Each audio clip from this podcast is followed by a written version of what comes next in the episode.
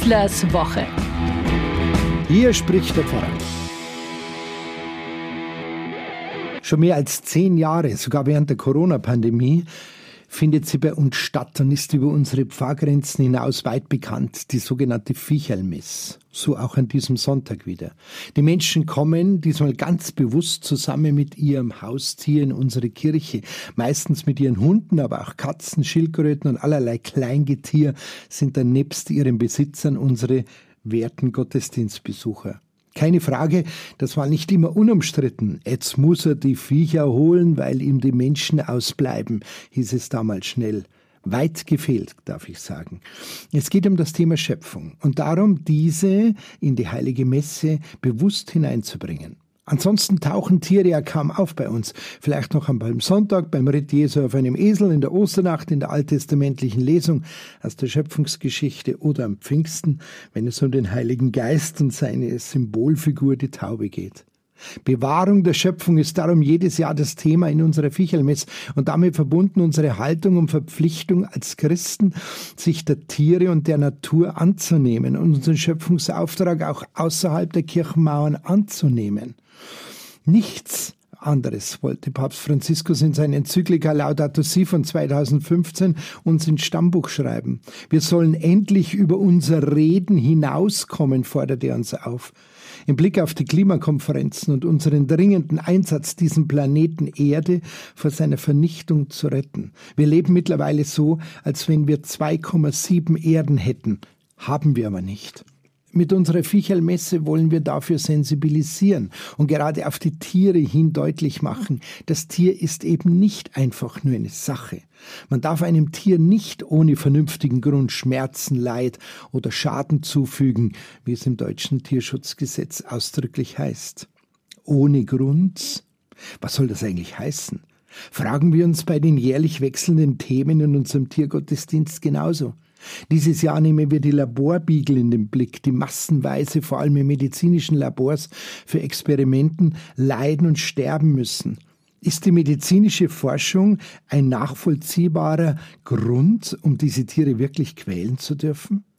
Ob nun lebende Tiere tausende Kilometer quer durch Europa gekarrt werden, damit sie möglichst dann billig geschlachtet werden können. Ob Schweinen in ihrem relativ kurzen Leben bis zur Schlachtung eine artgerechte Haltung verhindert wird und sie in winzigen Boxen dahindarben müssen. Ob wirklich die paar Cent mehr für den Verbraucher Grund genug sind, millionenfach die Bruderküken, also die männlichen Küken zu schreddern, meistens noch ohne Narkose, weil ihre Aufzucht zu unrentabel ist, obwohl diese eigentlich seit diesem Jahr schon verboten sein sollte? Das waren alles bereits Themen in unserer Fichelmess.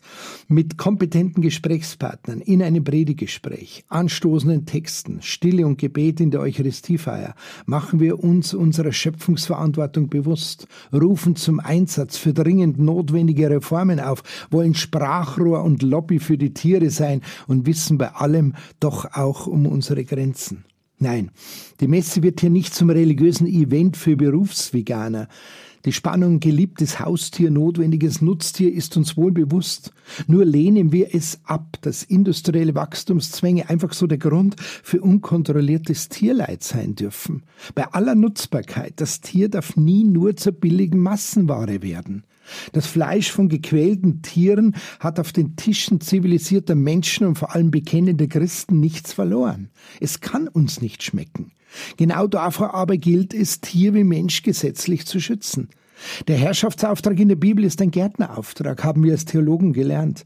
Daher hat niemand das Recht, so wie es der Mensch heute tut, die Erde zu missbrauchen und zu zerstören. Es gibt niemals ein Recht auf Tierquälerei. Tiere sind in der Bibel wie wir Menschen gesegnete Geschöpfe.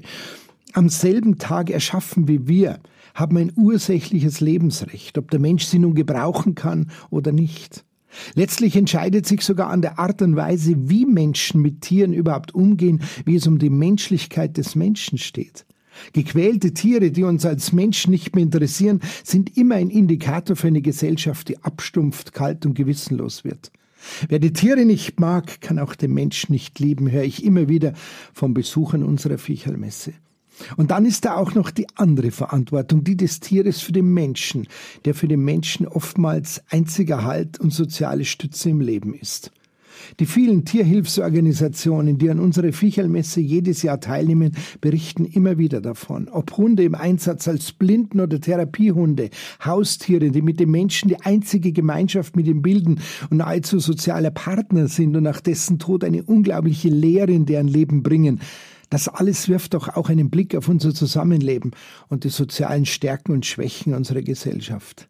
Nicht nur die Herausforderungen der modernen Massentierhaltung machen uns bewusst, dass ein Tier eben nicht bloß eine Sache ist, wie es zwar seit Jahrzehnten gesetzlich festgeschrieben ist, aber leider immer noch nicht allgemein für jeden so gilt.